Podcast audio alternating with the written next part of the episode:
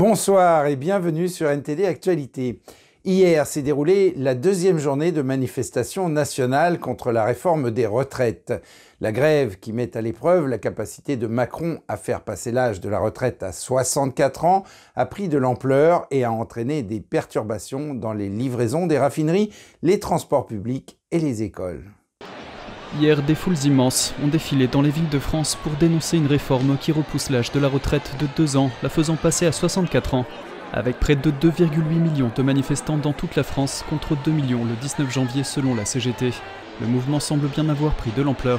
Sur les réseaux ferroviaires, seul un TGV sur trois circulait et les trains locaux et régionaux ont été plus impactés encore. Les perturbations ont également affecté les milieux scolaires ainsi que les livraisons des raffineries. Les sondages d'opinion montrent qu'une grande majorité de Français s'opposent à la réforme, mais Macron entend rester sur ses positions.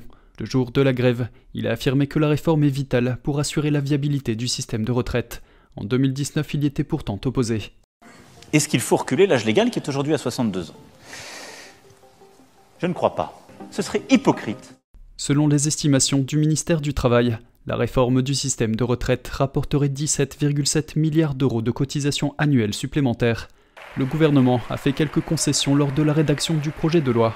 Macron avait initialement souhaité que l'âge de la retraite soit fixé à 65 ans, et le gouvernement promet également une pension minimale de 1200 euros par mois. La première ministre Elisabeth Borne a déclaré que le seuil de 64 ans n'était pas négociable, mais le gouvernement étudie des moyens de compenser une partie de l'impact, en particulier pour les femmes. Mardi 31 janvier, le ministre français des Armées Sébastien Lecornu a déclaré que la France enverrait 12 canons César supplémentaires à l'Ukraine, en plus des 18 pièces déjà livrées dans le souci de répondre à l'invasion russe du pays. Ces canons seront financés par un fonds de soutien de 200 millions d'euros constitué par la France. Suite à une rencontre à Paris avec son homologue ukrainien Oleksiy Reznikov, le ministre français des Armées Sébastien Lecornu a affirmé lors d'une conférence de presse que des canons César de 155 mm seraient prochainement envoyés en Ukraine. Prévision de cet échange que nous avons eu ce midi et après m'en être entretenu avec le président de la République ce matin, je peux vous annoncer que notre fonds de soutien va nous permettre de donner 12 canons César supplémentaires à l'Ukraine. La France s'est également engagée à livrer un radar Groundmaster 200 produit par le français Thales. Ce radar de moyenne portée permet de détecter un aéronef ennemi à 250 km à la ronde, que celui-ci vole à faible vitesse et basse altitude comme les drones ou à haute altitude comme les avions de combat.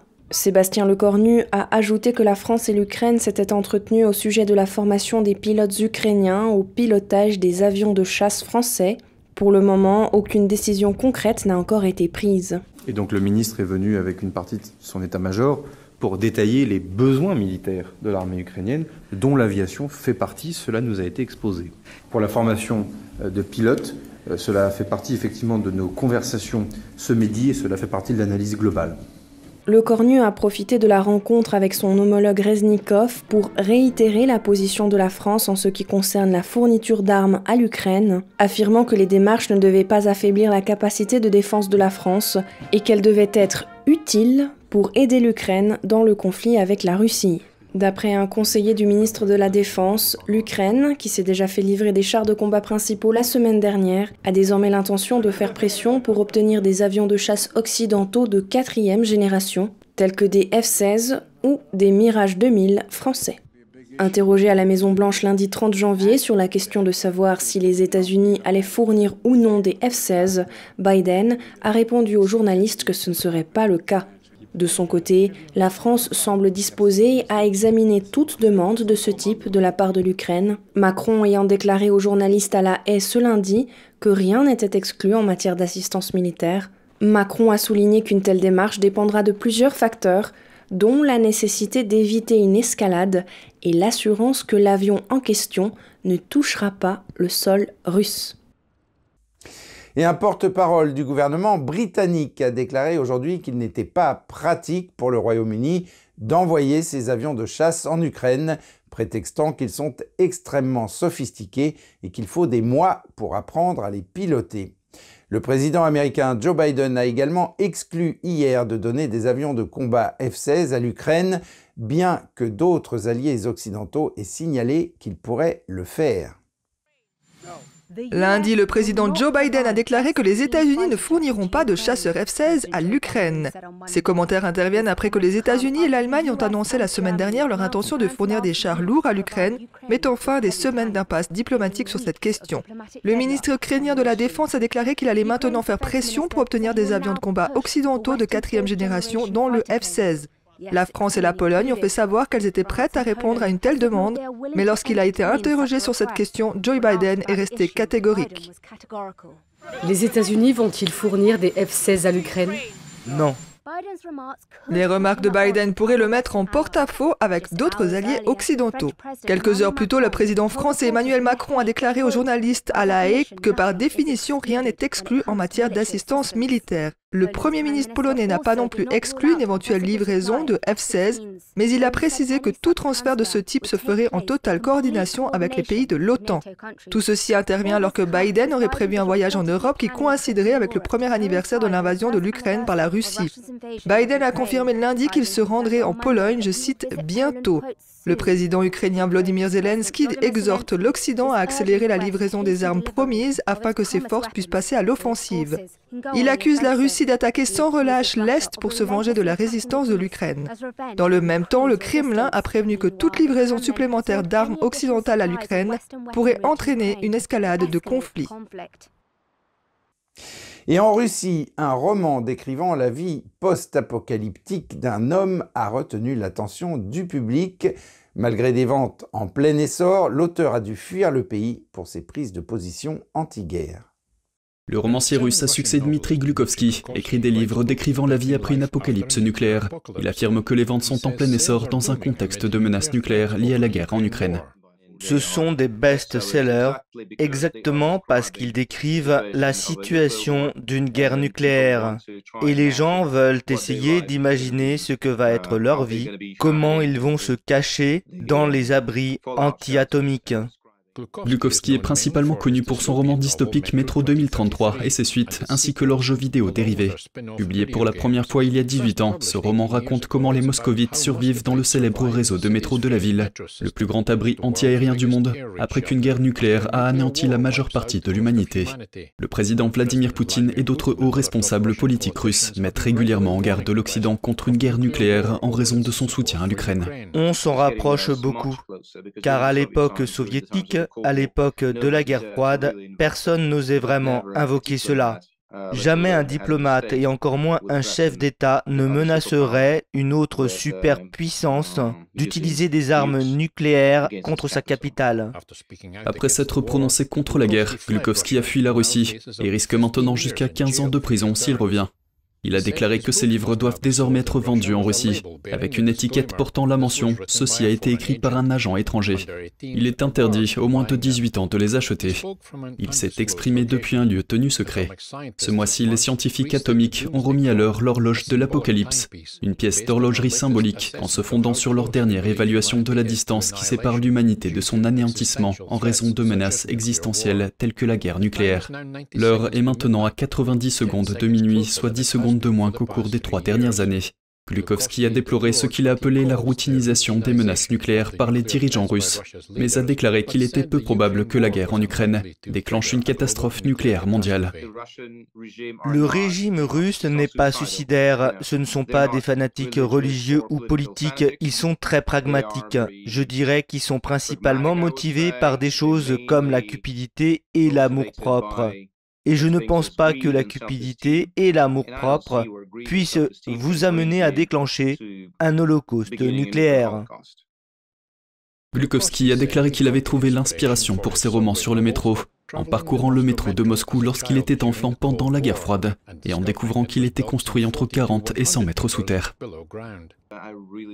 J'ai vraiment commencé à imaginer ce que cela allait être si nous étions frappés par des missiles et que nous devrions alors vivre dans le métro comme si c'était une arche de Noé des temps modernes.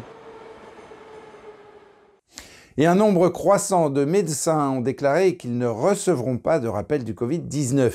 Ils affirment que les essais cliniques ne sont pas suffisamment probants. Daniel Monaghan de NTD nous en dit plus.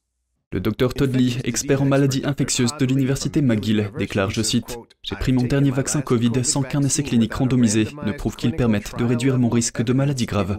Les rappels actualisés ont été autorisés aux États-Unis et au Canada à l'automne 2022, principalement sur la base de données issues d'expériences sur des souris. Les CDC recommandent une dose de rappel actualisée pour toutes les personnes âgées de 5 ans et plus. Le docteur Vinay Prasad a déclaré qu'il ne prendrait pas de vaccin supplémentaire tant que les données des essais cliniques ne seraient pas disponibles. Il a également souligné l'analyse de toutes les études réalisées sur la myocardite. Selon lui, au moins 40% des études n'ont utilisé qu'un seul facteur de classification, comme l'âge, le sexe, le type et le nombre de vaccins, alors qu'elles devraient en utiliser 4. Si vous établissez les statistiques adéquates pour les hommes qui appartiennent à la bonne catégorie démographique, le taux de myocardite est beaucoup plus élevé que si vous mettez tout le monde dans le même panier. Et d'autres, comme le docteur Joseph Reimann, ont déjà demandé l'arrêt de l'administration des vaccins.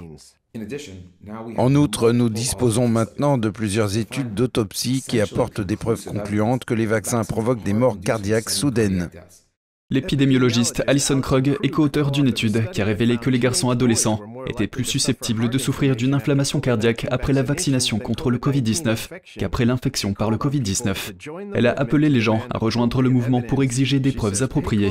Elle ajoute Soyez attentifs au fait qu'il ne s'agit pas d'un sentiment anti-vaccin. Il s'agit de fournir des preuves des bénéfices pour justifier l'utilisation actuelle. Le CDC affirme que les effets indésirables sont rares, mais peuvent causer des problèmes de santé à long terme et qu'ils surviennent généralement dans les six semaines suivant l'administration d'un vaccin. Pendant ce temps, une initiative de l'ONU aurait ciblé les médecins et les infirmières qui ne suivent pas les politiques officielles du Covid-19. Nicole Sirotek est une infirmière agréée du Nevada. Elle est la victime présumée d'un harcèlement permanent. Elle dit avoir reçu des menaces, y compris à l'encontre de ses enfants, et avoir été contrainte de changer de nom. Sirotek dirige un réseau de défense des patients, la FLN. Le harcèlement a commencé après que Sirotek a témoigné devant le sénateur Ron Johnson en février 2022.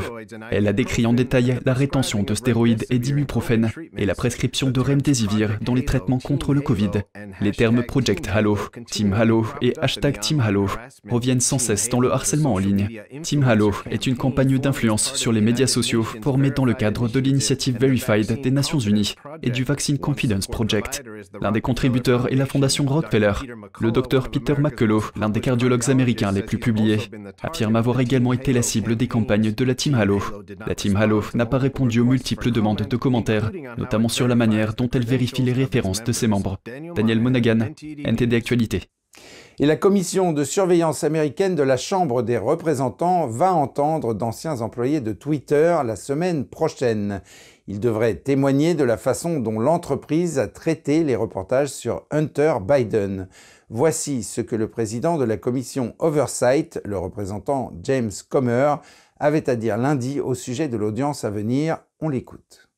Nous allons parler aux employés de Twitter car je pense qu'il y a beaucoup d'idées fausses sur le portable et nous allons parler de cet ordinateur portable. Nous allons commencer par le disque dur parce qu'il y a beaucoup de preuves sur le disque dur qui suggèrent que Joe Biden savait très bien dans quoi sa famille était impliquée. Même s'il a dit n'avoir jamais rencontré aucune de ces personnes, il y a des photos de Joe Biden avec ces personnes, il y a des comptes rendus de réunions de Joe Biden avec ces personnes, il y a des courriels de certaines de ces personnes envoyant des textos et des courriels à Biden, disant merci d'avoir organisé la rencontre avec ton père. Eh, c'est pour cela que nous enquêtons. Cette famille a reçu des millions et des millions de dollars de nos adversaires, principalement en Chine, et je pense que nous devons déterminer à quoi servait cet argent, qui a fourni cet argent. L'audience est prévue pour le 8 février. Les anciens dirigeants de Twitter devraient être Vajia Gadi, James Baker et Yoel Roth. Ils comparaîtront devant le Congrès pour discuter de la décision de Twitter de bloquer les informations concernant l'ordinateur portable de Hunter Biden dans les semaines précédant les élections de 2020. Comer a déclaré que le comité voulait s'assurer que la sécurité nationale n'était pas compromise. Les républicains ont déclaré que l'histoire de l'ordinateur portable de Hunter Biden a été occultée pour des raisons politiques. La Maison-Blanche, quant à elle, qualifie les enquêtes républicaines sur Hunter Biden de manigance politique détachée de la réalité. Et parlons maintenant de l'OTAN, qui va continuer à renforcer son partenariat avec le Japon dans le contexte de la guerre en Ukraine. C'est ce qu'a déclaré le secrétaire général de l'OTAN, Jens Stoltenberg, lors de sa visite au Japon hier. Nous vivons dans un monde plus dangereux et plus imprévisible et nous avons donc besoin de partenariats solides entre les pays et les alliances qui croient en la démocratie et la liberté. Et le Japon est l'un de nos partenaires les plus anciens et les plus compétents. Stoltenberg a visité une base aérienne, rencontré des troupes et vu des avions et des équipements. Il a déclaré que sa visite était un moyen de renforcer encore le partenariat entre l'OTAN et le Japon. Il a remercié le Japon pour le soutien qu'il a apporté à l'Ukraine pendant la guerre. Il a également fait remarquer que la guerre en Ukraine était importante pour nous tous. Stoltenberg a également rencontré le Premier ministre japonais Fumio Kishida. Et un législateur américain répond à une prédiction concernant une future guerre avec la Chine communiste. Un général 4 étoiles de l'armée de l'air a récemment prédit que les États-Unis entreront en guerre avec la Chine en 2025. Le député républicain Michael McCall du Texas a déclaré qu'il pensait qu'une prédiction selon laquelle les États-Unis entreraient en guerre avec la Chine en 2025 était correcte. Le général 4 étoiles de l'armée de l'air Mike Minihan est à la tête de l'Air Mobility Command. Il a récemment fait cette prédiction dans un mémo adressé à ses officiers. Selon NBC News, le général a déclaré, je cite, J'espère me tromper, mon instinct me dit que nous nous battrons en 2025. Xi a obtenu son troisième mandat et a fixé son conseil de guerre en octobre 2022. Les élections présidentielles de Taïwan ont lieu en 2024 et offriront une raison à Xi. Le général a ajouté que les élections présidentielles américaines de 2024 rendraient également les États-Unis distraits. Selon lui, cela pourrait profiter au régime chinois. McCall, président de la Commission des Affaires étrangères de la Chambre des représentants, a réagi au mémo sur Fox News dimanche dernier. J'espère qu'il a tort, mais je pense qu'il a raison. Malheureusement, je pense que la Chine cherche la réunification avec Taïwan, c'est comme ça qu'il l'appelle. McCall a laissé entendre que le régime chinois pourrait tenter d'influencer l'élection présidentielle de 2024 à Taïwan. Et si les résultats sont mauvais pour le régime, il pourrait envisager une invasion militaire.